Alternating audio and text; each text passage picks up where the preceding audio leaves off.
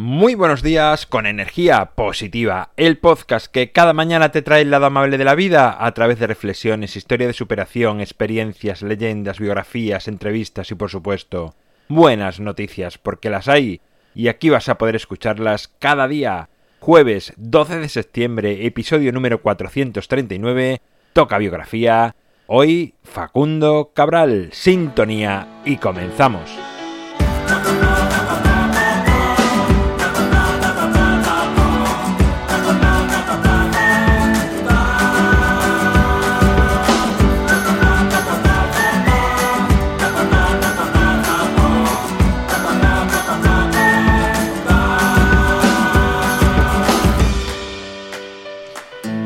Muy buenos días, es jueves, un jueves más que estamos aquí con otra biografía, las entrevistas volverán, sí que volverán, no sé si será el próximo jueves o el siguiente. Es verdad que, bueno, después de las vacaciones es complicado a veces, bueno, dar con la gente para que saque tiempo suficiente para, bueno, dedicar a hacer la entrevista, pero ya lo estoy gestionando y espero que el próximo jueves volvamos con las entrevistas. Hoy quiero hablarte de Facundo Cabral. Quizás lo conozcas, quizás no. Para mí es todo un referente.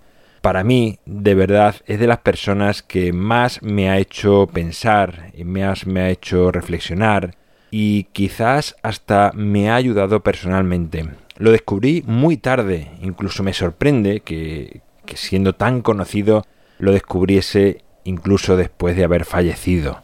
La historia de Facundo es muy curiosa ya que él proviene de una familia muy humilde, con siete hermanos, y se da la circunstancia de que un día antes de su nacimiento, así lo contaba él, su padre pues se fue de casa, abandonando buenos a su madre y a los otros seis hermanos que tenía. Imagina el rencor que acumuló durante muchos años por aquel padre que se fue. Pero él lo cuenta de una manera muy bonita e incluso cómo llegó a conocerlo cuando tenía 45, 46 creo recordar y llegó a perdonarle, pues su madre siempre le repetía la frase que, que bueno que él dice, ¿no? Que si alguna vez te encuentras con ese hombre recuerda que fue el hombre que más amó y más amará a tu madre y gracias a él estás aquí. Por lo tanto, él supo superar ese odio por ese hombre que abandonó a la familia y supo perdonarle y verlo como una persona en cierto momento, bueno, tomó una decisión acertada o no, pero fue la que tomó. Pero bueno, Facundo cuenta historias muy bonitas. Es que no sé calificarlo bien si como un cantautor, pero más que cantautor parece como un trovador de la época medieval. Incluso en algún sitio así lo definen también. También fue escritor, poeta, incluso casi diría yo que, que filósofo, porque la verdad es que sus pensamientos y todo lo que transmite da mucho que pensar eh, sobre la vida.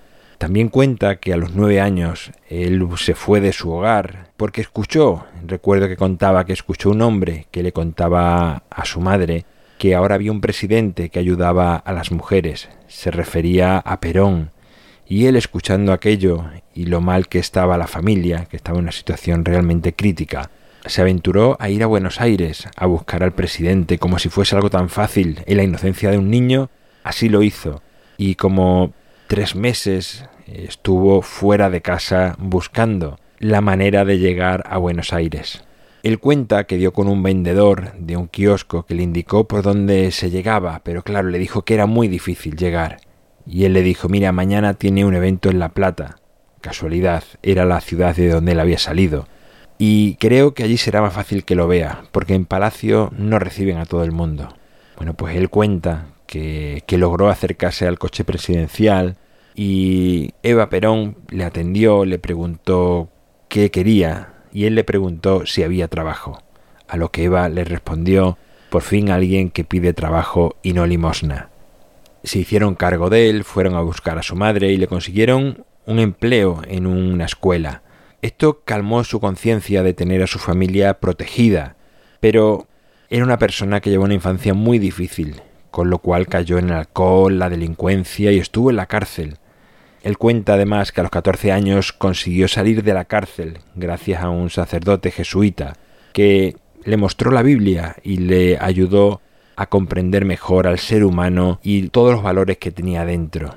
él en alguna entrevista ya de mayor cuenta que ninguna de las personas que le siguen, que le alaban tanto, querría ser su amigo con esa edad, porque realmente él se define como un delincuente en esa época.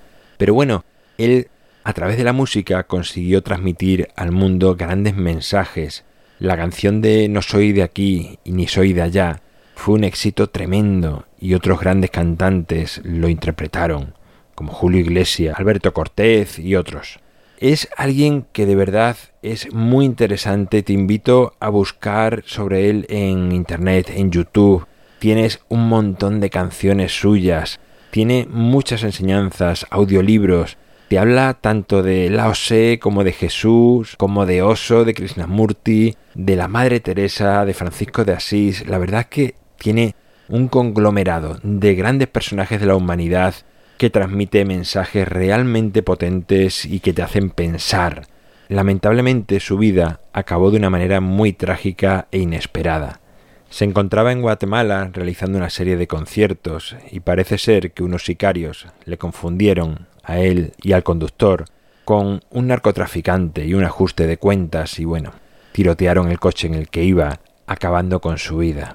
Pero bueno, las cosas en la vida a veces suceden de esta manera, y más cuando escuches todo lo que él mismo cuenta, que a veces también dice que inventa. Pero bueno, al fin y al cabo es un fin de vida como otro, nunca sabe de qué manera acaba la vida de cada uno, no lo elegimos, y la suya fue así. Por lo tanto, no queda otra que aceptar y quedarte con el gran mensaje que transmitió durante toda la vida. Como te decía al principio, para mí es un referente, una persona en la que me fijo y en la que muchos de los mensajes o pensamientos que te transmito aquí en energía positiva seguramente están influidos de escucharle a él o de leer textos suyos. Así que desde aquí te invito a conocer más de Facundo Cabral si aún no lo conoces. Bueno, pues aquí queda la biografía de hoy, la biografía de este jueves, de este segundo jueves de septiembre. En mi página web alvaroroa.es sabes que puedes encontrarme, contactarme, ver mucho más sobre mí. El libro Ni un minuto más lo tienes a un solo clic en las notas del programa Gracias por estar al otro lado, por suscribirte, por tus valoraciones, por compartir, por comentar. Hagas lo que hagas a favor de energía positiva. Gracias. Nos encontramos mañana viernes y como siempre, ya sabes, disfruta, sea amable con los demás y sonríe. ¡Feliz jueves!